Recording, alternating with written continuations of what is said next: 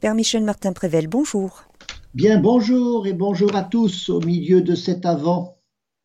Alors aujourd'hui, notre thème c'est aime et fais ce que tu veux et ça me fait penser à Saint Augustin. Eh bien exactement, c'est une phrase de Saint Augustin qui est peut-être assez connue. Alors c'est une phrase qui plaît beaucoup aujourd'hui parce qu'on voit bien que là-dedans, il y a l'idée que aimer c'est très bien, mais surtout fais ce que tu veux, ça voudrait dire que c'est la liberté. Alors, Augustin semblerait donner une très bonne image de ce qu'on appelle aujourd'hui l'amour libre. Alors, c'est pas du tout ça que voulait dire Augustin. En tout cas, aime et fais ce que tu veux, ça veut dire qu'en tout cas que l'amour est au-dessus de la liberté. Et c'est parce que la liberté est une notion aujourd'hui qui est un peu mal comprise. Justement, aujourd'hui, on dit aimer, ça veut dire faire ce que l'on veut alors que ce n'est pas du tout ça la liberté. La liberté, c'est de faire plutôt ce que l'on doit. Et quant à l'amour, c'est évidemment une finalité, alors que la liberté ne l'est pas. On ne vit pas pour être libre, mais on vit pour être aimé. Et on vit aussi pour aimer. Voilà bien que l'amour, c'est une notion qui est très centrale. D'abord parce qu'on peut dire que depuis le début de l'humanité, ça fait partie du plan de Dieu sur l'homme, d'aimer et d'être aimé. Alors aujourd'hui, ce mot, il a été comme galvaudé, il a perdu peut-être euh, de cette force qu'il a toujours eue, même si c'est une notion tellement riche et complexe qu'elle passe par des choses assez communes, pour ne pas dire triviales. Par exemple, je dis j'aime le chocolat, mais quand je vais dire j'aime un ami, c'est tout de même un autre niveau, et on va même dire j'aime Dieu. Ce qui, entre nous soit dit, ne s'entend pas beaucoup dans beaucoup de religions. Il n'y a que dans le christianisme où on parle tellement de l'amour. Alors aujourd'hui, parce que justement le christianisme est ancien, on peut dire que notre société s'est construite sur la charité, sur le bien, vouloir le bien des autres, sur ces relations que l'on, que l'on voudrait être toujours dans l'amour, dans l'amitié, dans la bienveillance, et particulièrement, bien sûr, et de façon encore plus éminente, dans la relation entre l'homme et la femme, et peut-être que l'amour, ça se résume un peu trop vite à cette relation homme-femme, qui sera d'ailleurs assez érotisé tout de suite. Et donc, c'est à cause de cette mentalité pornographique qui s'est beaucoup répandue que l'amour est devenu presque synonyme de sexe. Voilà. Et là, on voit bien qu'on a perdu beaucoup, beaucoup de la richesse de ce qu'est l'amour. Alors moi, je prétends qu'aujourd'hui, l'amour est aujourd'hui déformé. Et il faut se rendre compte que des enfants, des jeunes aujourd'hui, sont élevés dans, dans ce regard sur l'amour qui n'est plus qu'un regard peut-être un peu romantique et très très vite érotisé. il y a aujourd'hui l'amour qui se fait même contre le sexe avec la contraception, le sexe qui se fait contre l'amour avec la pornographie, et l'amour qui se fait sans sexe parce qu'on on prétend maintenant qu'il faut justement sortir du sexe, ne pas avoir de sexe. C'est euh, la mode unisexe, mais c'est aussi qu'on euh, peut changer de sexe. Et alors c'est toute l'idéologie transgenre où, on, alors on arrive à je sais pas quoi. Voilà, on est extrêmement perdu peut-être avec cette idée de qu'est-ce que c'est que l'amour. Et je pense qu'il faut euh, de nouveau enseigner ce qu'est l'amour. Pourtant, le christianisme l'avait si bien fait pendant de nombreux siècles. Je crois même que quand on enlève Dieu de notre, vie, je crois qu'on perd le sens profond de ce qu'est l'amour. Alors, si vous voulez bien, chers amis, on va réfléchir à ça ce matin. Qu'est-ce que l'amour? Alors, je répète, si on peut parler de l'amour, c'est parce que Dieu nous l'a enseigné et il nous l'a enseigné parce qu'il est lui-même amour.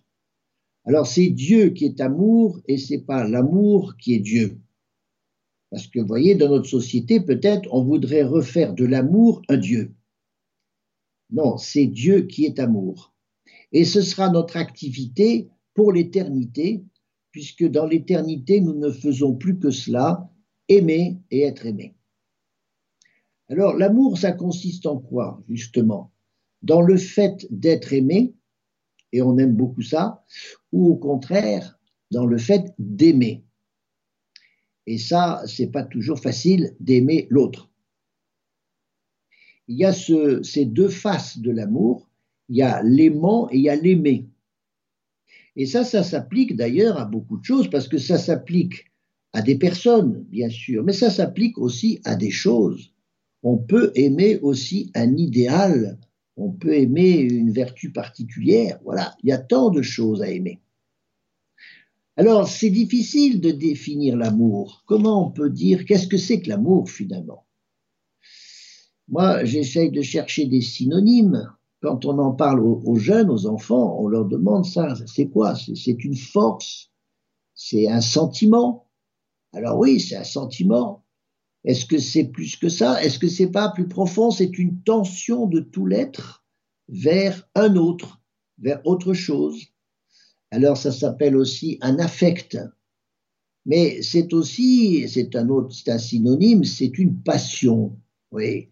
L'amour, c'est une passion au sens positif. Parce que je suis passionné pour quelque chose, je suis passionné pour quelqu'un.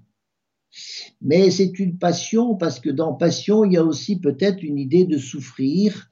Et il y a même des gens qui refusent d'aimer parce qu'ils ont trop souffert on a pu aussi été quelquefois déçu par l'amour et on peut même se méfier de l'amour. C'est à la fois une force incroyable et en même temps ça peut faire peur, curieusement. En tout cas, la meilleure définition de l'amour, c'est celle d'Aristote. C'est vouloir le bien de l'autre. Vous voyez que ça a à voir beaucoup plus avec la volonté qu'avec un sentiment ou une émotion. Dans le dictionnaire, je vois cette définition. L'amour, c'est l'attachement désintéressé à quelque valeur. Vous voyez, ça peut être général, à quelque valeur. Mais c'est aussi une disposition à vouloir le bien d'un autre. Alors ça, on retrouve la définition d'Aristote. Vouloir le bien. C'est toujours le bien que l'on veut pour l'autre. Et puis c'est pas soi, c'est pas, on n'est pas tourné vers soi, c'est pas pour un intérêt personnel, c'est pour l'autre. Ça veut dire que c'est une approbation du bien de l'autre. C'est ce qui se passe dans une relation entre un je et un tu. Et on pourrait dire que l'amour, c'est pouvoir dire qu'il est bon que tu existes. Voilà, il est bon que tu existes. C'est se réjouir non pas de ce que l'autre a, parce que ça, ça, ne serait que de l'admiration, voire de l'envie. Il ne s'agit pas de ça du tout, ou du désir seulement. Non, l'amour, c'est c'est lié à l'existence de l'être. Il est bon que tu existes. Alors en face de Dieu, c'est encore plus fort, voyez. C'est, euh, on n'aime pas Dieu parce qu'il nous donne des grâces, mais on l'aime pour ce qu'il est. Point. Benoît XVI disait dans Deus caritas est. Nous n'aimons pas un être parce qu'il est unique, mais c'est parce que nous l'aimons qu'il devient unique. Ça veut dire que si nous sommes uniques, c'est parce que Dieu nous aime. Et avant même d'avoir pu expérimenter l'amour des autres, il y a toujours l'amour de Dieu qui fait que j'existe.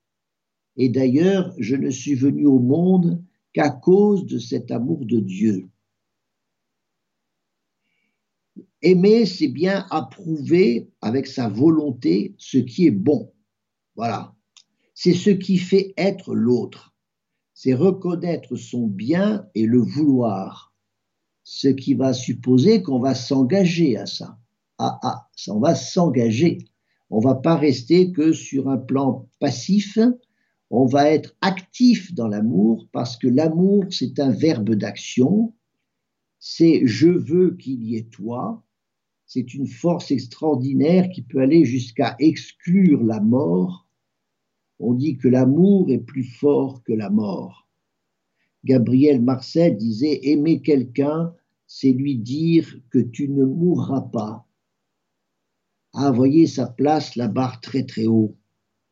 Moi, je dis que peut-être que dans l'étymologie, amour, ça vient de a mort en latin, et mort, ce serait peut-être morse. Morse, c'est la mort. Et donc, a morse, c'est le privatif a de mort, c'est-à-dire c'est l'inverse de la mort. Ce serait l'inverse de la mort. Et, Dieu a tout créé par amour parce qu'il a tout créé du néant. Il a fait sortir de rien quelque chose. Il a fait la mer, il a fait les poissons, il a tout fait.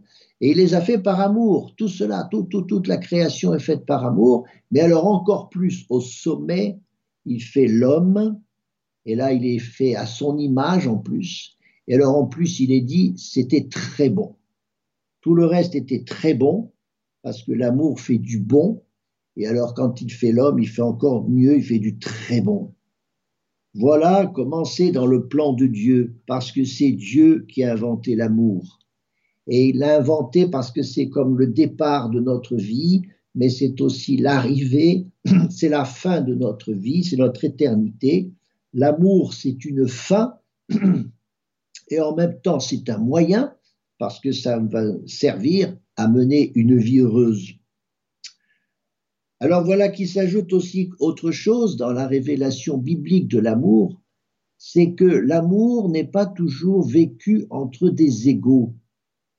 Alors avec Dieu particulièrement, c'est ce qui est révélé, c'est que Dieu a beau être beaucoup plus au-dessus de nous, il est dans l'ordre de l'infini alors que nous, nous sommes finis, mais Dieu, lui, nous aime dans cette inégalité.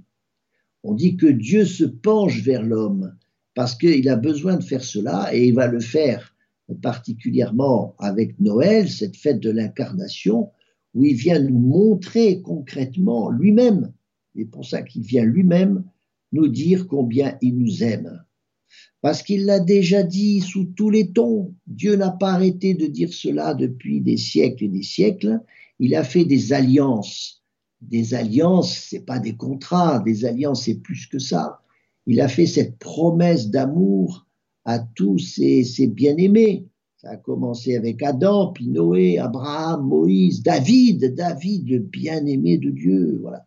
Dans tous ces personnages de la Bible, on ne voit que cela, cette tendresse et cette fidélité que Dieu n'arrête pas d'affirmer et aussi de refaire parce que l'homme, il n'a pas compris, il se, il se détourne. Et il y a plein de livres dans la Bible, même dans l'Ancien Testament, tout à fait, qui nous montrent cet amour de Dieu, parce que Dieu nous aime depuis le début de l'humanité. Et cet amour, il se vit dans une réciprocité. C'est toujours Dieu qui nous précède dans l'amour. Nous essayons d'y répondre. Voilà la réciprocité. Et en fait, il ne désire que la réciprocité. Il ne se satisfait pas seulement de nous aimer, il voudrait aussi se satisfaire de, de voir que nous l'aimons. Et c'est un peu ce qui, une vie heureuse, c'est une vie qui réalise qu'on est aimé de Dieu et qu'à notre tour, on peut aimer Dieu. Alors cet amour de Dieu, eh ben, il ne reste pas comme euh, enfermé dans une relation à deux, il s'ouvre très vite aux autres, et il y a le fameux amour du prochain qui vient comme une conséquence de l'amour de Dieu.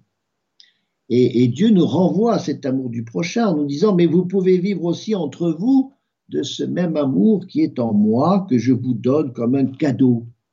Un amour qui peut aller à beaucoup de monde, c'est l'amour des enfants, c'est l'amour des malades, l'amour des pauvres, l'amour des étrangers, et alors même, chose incroyable, l'amour des ennemis. Oui, il y a toutes ces façons d'aimer, jusqu'à aimer même des ennemis, ça c'est incroyable, on pourrait en reparler. Est-ce qu'on peut aimer un, ennemi? Est-ce que ce n'est pas une utopie? J'aimerais bien que vous puissiez m'interroger là-dessus. Qu'est-ce que ça veut dire aimer son ennemi? Ben, En particulier, aimer son ennemi, ça sera justement aller jusqu'au pardon, et le pardon, voilà une autre forme d'amour qu'il faut enseigner parce que ça fait tellement de bien le pardon. Alors, évidemment qu'il y a un amour qui est au-dessus de tous les autres, c'est ce que dit Benoît XVI. Benoît XVI, il dit que l'amour le plus parfait sur la terre, sur la terre, celui que l'on peut désirer le plus, c'est l'amour conjugal, l'amour entre l'homme et la femme, c'est la vocation normale de beaucoup de gens, de vivre entre mari et femme, parce que là, c'est encore plus fort, c'est vivre vraiment entre mari et femme le reflet de l'amour qui est en Dieu. Parce qu'on s'aime à deux et en s'aimant, on forme une seule chair, ce qui fait un troisième. Et le troisième, ça s'appelle le couple. Voilà pourquoi on trouve cette image, cette correspondance entre l'amour de Dieu qui se vit à trois et l'amour du couple qui se vit aussi à trois, l'homme, la femme et le couple. Alors ce mot d'amour, eh bien, il est un peu pauvre en français parce qu'on n'a qu'un seul mot pour dire aimer. Aimer le chocolat, aimer un ami, aimer un conjoint, aimer Dieu. Mais on a beaucoup plus de, de variété dans d'autres langues. En latin, il y a beaucoup de mots. Il y a le mot caritas qui, a, donné charité. Il y a le mot dilectio, dilection, mot affection. Il y a le mot passion mais jamais en latin on emploie le mot sexus. Ça, ça a l'air d'être vraiment, c'est très récemment que l'on pense à sexe quand on pense amour. Alors les Grecs, ils ont aussi beaucoup de mots, et ils en ont trois particulièrement, c'est Eros. L'Eros qui est l'amour entre l'homme et la femme, la Philia qui est l'amour d'amitié, et puis l'Agapé qui est un amour plus élevé, qui est l'amour universel, c'est celui aussi qu'on réserve à Dieu. L'amour de Dieu, on l'appelle l'amour d'agapé. Il faut ajouter l'amour familial, la storgé, il faut ajouter l'amour fraternel, qui se dit Philadelphia. Il y a aussi l'amour plus universel, l'amour de l'humanité, qui est la philanthropia. Voilà. Mais en grec, on ne pense pas philone. Le philone, ça serait le, sexe. On ne pense pas non plus sexe. Voilà. En anglais, alors en anglais, ils sont plus fins que nous. Ils distinguent quand même aimer les choses, c'est to like, et aimer les personnes, c'est to love. Voilà. Alors sur l'amour, sur l'amour, est-ce que on n'est pas justement quelquefois, et ça je pense beaucoup aux jeunes, qui souvent aiment l'autre, mais pour eux-mêmes. Ils aiment un autre, un garçon aime une fille pour ce que ça lui apporte à lui. Donc c'est l'amour peut être un peu narcissique. Finalement, l'amour peut très bien aussi développer finalement un certain égoïsme. Et justement, c'est là qu'il perd sa qualité d'amour. Et puis, euh, ça peut être aussi l'amour qui, souvent avec un peu de, un peu de maturité, est beaucoup plus l'amour pour l'autre, je l'aime pour lui-même, pour elle-même. Et il y a aussi, on le voit dans les amours d'adolescents, il y a aussi ceux qui aiment l'amour, non pas la personne, mais ils aiment l'amour. Pas simplement faire l'amour, mais ils aiment l'amour pour ce qu'est l'amour. C'était le cas, par exemple, de Don Juan, qui allait de femme en femme parce qu'en réalité, il aimait l'amour. Mais voilà un homme qui n'a jamais pu aimer profondément une femme. Don Juan. L'amour est d'autant plus riche que justement il va euh, comporter différents aspects. Il va nous intéresser aussi nous-mêmes dans toutes les parties de notre être. Et spécialement l'amour conjugal, l'amour entre l'homme et la femme, c'est un amour qui prend aussi bien le corps que l'âme et que l'esprit. Il y a pour ainsi dire plusieurs étages dans l'amour. Et c'est ce qui fait que c'est l'autre tout entier que l'on aime. On n'aime pas seulement son corps, parce que là, on est dans l'amour purement érotique, mais on n'aime pas non plus simplement son âme, on n'est pas que des amis quand on est dans le mariage, parce que c'est aussi le mariage qui passe par le langage du corps. Et il n'y a pas non plus cet amour qui est plus spirituel, vous voyez, l'amour de Mère Teresa pour tous les hommes, l'amour de Dieu lui-même, qui n'est pas incarné, euh, c'est parce qu'il devient incarné chez nous qu'il va connaître toute cette variété de ce qu'il peut être. Il peut être Eros, Philia ou Agapé. Il peut être donc euh, il peut prendre des formes différentes et suivant les moments de la journée ou, du temps, selon le temps qui s'écoule, on n'aime pas toujours l'autre exactement de la même façon. Ça veut dire que l'on aime l'autre dans tout ce qu'il est. Et vous savez, le plus belle, c'est ce que dit le pape François dans Maurice Laetitia, la plus grande mission d'un homme et d'une femme dans l'amour, c'est de rendre l'autre plus homme et plus femme. Vous voyez comment l'amour, finalement, il est bien là pour nous faire grandir et pour nous faire connaître, bien sûr, de plus en plus bonheur. Mais ça demande un certain travail. On donne de l'amour parce qu'on en a reçu. C'est parce que, dans l'autre sens, on donne de l'amour que l'autre peut en recevoir. Et si l'autre aussi m'aime dans la réciproque, alors je découvre aussi que je suis aimé. Peut-être que c'est aimer qui doit être plus fort que être aimé, parce que sinon, on a en particulier dans le mariage, on voit des gens qui attendent tout le temps d'être aimés de l'autre, et comme ils sont insatisfaits, très vite, ils concluent à une séparation, alors qu'ils n'ont pas fait le, je dirais, la démarche inverse, c'est d'aimer l'autre, même sans sentir que l'autre nous aime, ou sans attendre que l'autre nous aime.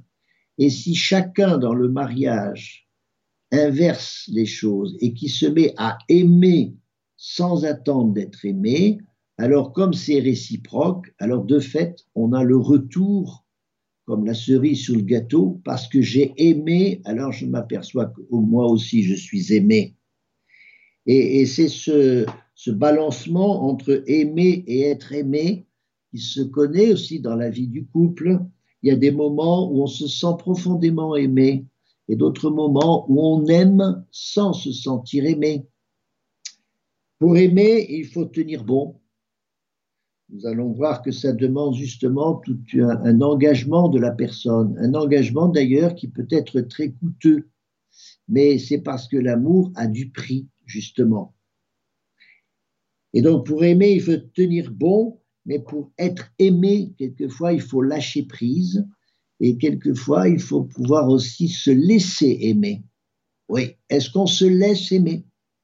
Voilà aussi une autre question.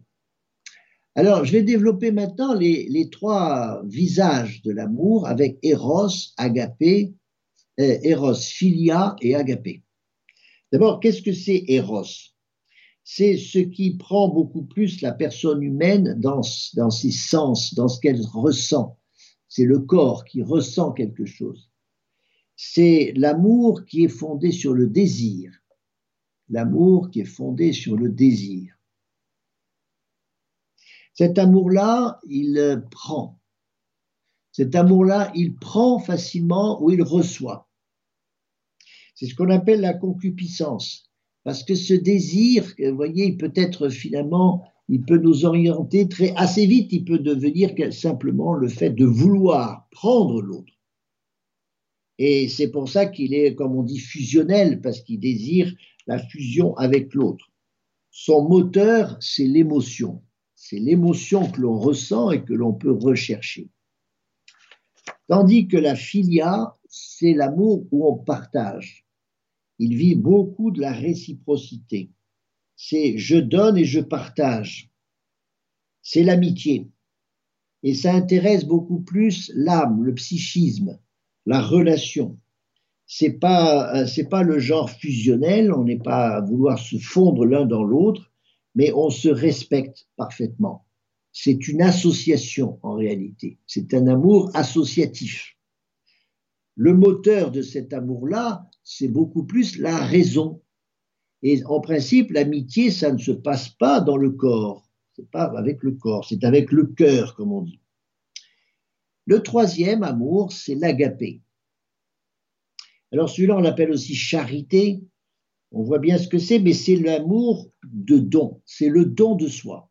Et le don de soi, qui peut aller quelquefois même jusqu'à un certain sacrifice de soi. C'est-à-dire qu'on se donne, et on trouve d'ailleurs beaucoup de joie à se donner, on se donne à l'autre, et on peut même aussi pardonner. C'est donner et pardonner. Cet amour-là, il multiplie, Il ne fait pas qu'additionner, il multiplie. Il est même beaucoup plus universel. On peut aimer ainsi beaucoup, beaucoup de gens. C'est en particulier l'amour des parents quand ils ont de nombreux enfants. Ils aiment chaque enfant, mais ils aiment aussi tous leurs enfants de façon indifférenciée. C'est ça, cet amour de charité, qui est l'amour même de Dieu. C'est un amour beaucoup plus d'alliance. Et le moteur de cet amour, c'est la volonté. C'est beaucoup plus je veux t'aimer que je sens que je t'aime. Voilà. Alors ces trois amours, ils sont un peu comme les trois poupées russes, ils sont un peu imbriqués l'un dans l'autre. Et ça correspond, je vous le disais, aux trois parties de notre être. L'éros est plutôt dans le corps, avec les, sentiments, les émotions. Et bien sûr que ça va aussi jusqu'à l'échange sexuel dans le mariage. Et puis l'amitié, ça se vit aussi dans le mariage. L'amitié, c'est cette connivence qu'il y a entre deux personnes. Et c'est pas par le corps, c'est par le cœur. Et puis euh, l'agapé, ça se vit avec l'esprit, ce qu'on appelle aussi chez, Thomas d'Aquin l'âme, c'est-à-dire le, siège euh, de notre foi, de notre espérance. C'est cet amour qui me pousse à me dépasser moi-même. Voilà.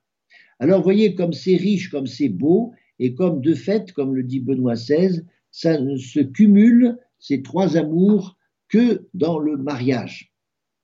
Voilà.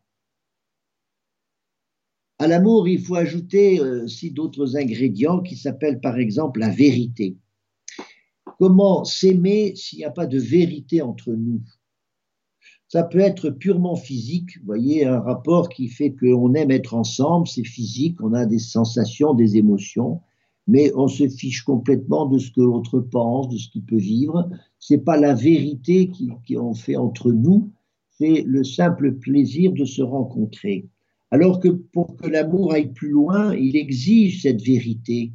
Et c'est aussi parce que quelquefois on va se blesser dans cet amour euh, ou dans cet amour d'amitié que l'on aura aussi besoin de se pardonner. Eh oui. Alors ce pardon-là, il il a besoin qu'on fasse la vérité, qu'on se comprenne, que l'on puisse dialoguer.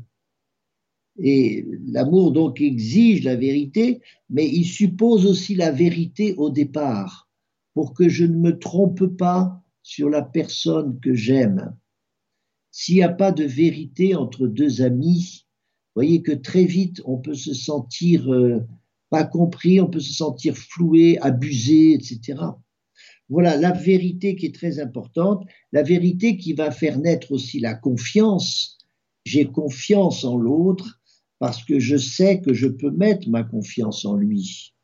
Et, la confiance, rien que la confiance, dirait Thérèse de Lisieux, c'est la confiance et rien que la confiance qui doit nous conduire à l'amour.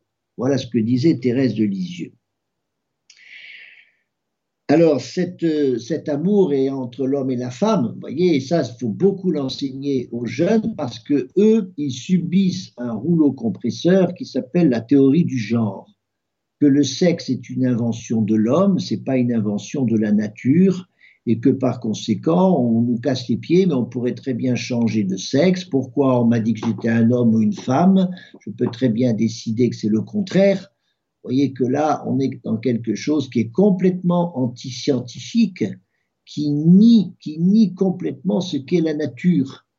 Mais il y a un rouleau compresseur dans cette idéologie-là, les, jeunes parce que justement ils sont fragiles et qu'au moment de la puberté, ils ne savent pas, il y a des moments de doute dans la puberté, il y a des moments d'hésitation parce que en nous il y a du masculin et du féminin, c'est comme ça chez tout le monde, vous voyez.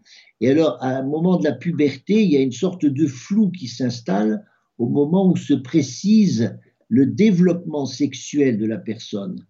Et normalement, après passer ce flou qui se fait dans la puberté, il s'affirme très fortement la tension que l'on vit vers l'autre sexe.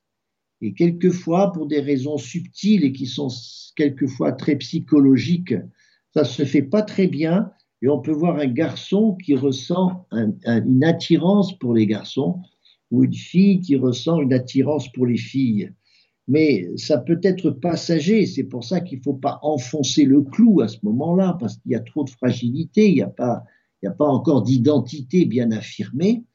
Et donc, voyez comment les jeunes sont aujourd'hui complètement perturbés par tout cela. Et donc, il faut leur redire que l'homme et la femme, c'est pas la même chose, qu'il y a une différence entre l'homme et la femme. Et nier cette différence, c'est nier la nature, c'est nier aussi le projet de Dieu sur l'homme et sur la femme. Et ce n'est pas parce que quelquefois des exceptions peuvent être là dans cette identité sexuelle qu'il faut en conclure trop vite que l'on peut faire ce que l'on veut de son identité. Alors cette différence homme-femme, il faut l'affirmer comme une belle chose qui a été faite par Dieu, qui montre que l'homme et la femme sont faits pour aller ensemble parce qu'ils sont en réalité complémentaires. Et si c'est complémentaire, ce n'est pas parce qu'on va faire des stéréotypes que l'homme doit toujours être comme ceci, cela, ou la femme toujours comme ceci, cela, parce que c'est plus riche que cela, puisqu'il y a du féminin chez l'homme et qu'il y a aussi du masculin chez la femme. Voilà, donc cette différence homme-femme qu'il faut surtout pas perdre. Et voilà comment c'est sortir de l'amour romantique qui devrait faire euh, un amour beaucoup plus mûr, parce que l'amour romantique, il est beaucoup trop centré sur le plaisir que je ressens à être avec l'autre. Que ce soit de l'amour euh, homme-femme ou même que ce soit de l'amitié, euh, cet amour romantique, il est aussi très irréaliste parce qu'il il, il change le regard que j'ai sur l'autre. C'est bien connu que les amoureux sont aveugles et on dit aussi que le mariage rend la vue. Voilà, c'est ça qui est derrière. Et donc, il faut être formé à, faire grandir toute cette capacité qui est en nous, qui est la capacité à aimer et qui peut connaître des développements très, très divers. Voilà, chers amis. Alors, je vais vous laisser poser des questions parce qu'il y a beaucoup d'autres choses encore à dire sur la valeur de l'amour sur la façon dont il faut aujourd'hui enseigner l'amour. Père Michel Martin Prével, alors euh, peut-être euh, une question. Euh, notre émission s'intitule Famille, je vous aime. Donc famille, ça inclut les enfants. Comment justement apprendre, apprendre à aimer aux enfants, j'imagine, par déjà le, couple parental doit montrer l'exemple de l'amour. Ah, ça c'est fondamental. Évidemment que l'éducation, c'est pas autre chose que apprendre à aimer. Parce que pourquoi on est dans une famille et pourquoi aussi d'ailleurs on est dans un couple, c'est pour apprendre à aimer. Parce qu'on voit bien qu'il y a quelque chose en nous qui n'est pas euh, aussi sain, aussi sain même à S-A-I-N, qu'on fait trop souvent le mal qu'on ne veut pas faire et on, on ne fait pas le bien qu'on devrait faire. Ça veut dire que l'on désire aimer, sans doute, on désire être heureux, il y a tout ça, mais en fait, on s'y prend souvent très mal, et parce qu'il y a un petit en nous qui s'appelle Brutus, qui s'appelle notre vilain homme, celui qu'on appelle le vieil homme chez Saint Paul, voilà, il y a celui-là qui nous pousse à faire toujours du mal alors qu'on voudrait faire du bien. Et devant ce mystère-là, on se retrouve avec l'amour à finalement ne pas bien aimer on a souvent, beaucoup trop souvent, euh, de l'égoïsme, on a de l'orgueil, on a d'autres choses qui fait que l'on n'est pas en train d'aimer l'autre. Alors, ce n'est pas les intentions qui comptent dans l'amour, c'est l'exercice, c'est les actes. Et voilà pourquoi dans l'éducation, on est tout de suite à, à confronter à ça et mettre le doigt là où on n'a pas été en situation d'amour. Comment on se, peut se reprendre là-dessus? Comment dans l'éducation, il faut apprendre à pardonner c'est capital, sinon on fait des gens qui vont rester des, assoiffés d'amour. Et, l'amour, et le, pardon est là pour corriger l'amour. Et ça, c'est au cœur, au cœur de la, relation éducative.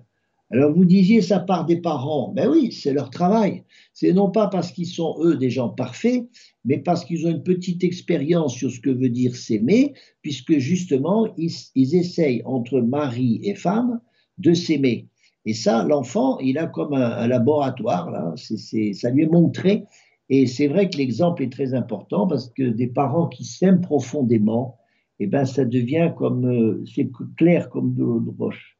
Et l'enfant, par absorption, par imitation, eh bien, l'enfant, il reprend des comportements qui vont être de plus en plus dans la charité.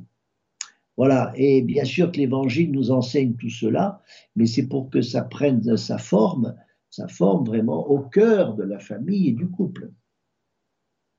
Alors justement, comme euh, euh, nous aimons mal quand les parce que les enfants sont très forts hein, pour ça, pour mettre le, doigt sur euh, ah mais tu m'as dit de faire ça, mais toi tu, tu, fais là tu ah viens de faire autrement. Comment mm. comment réagir dans ce cas-là?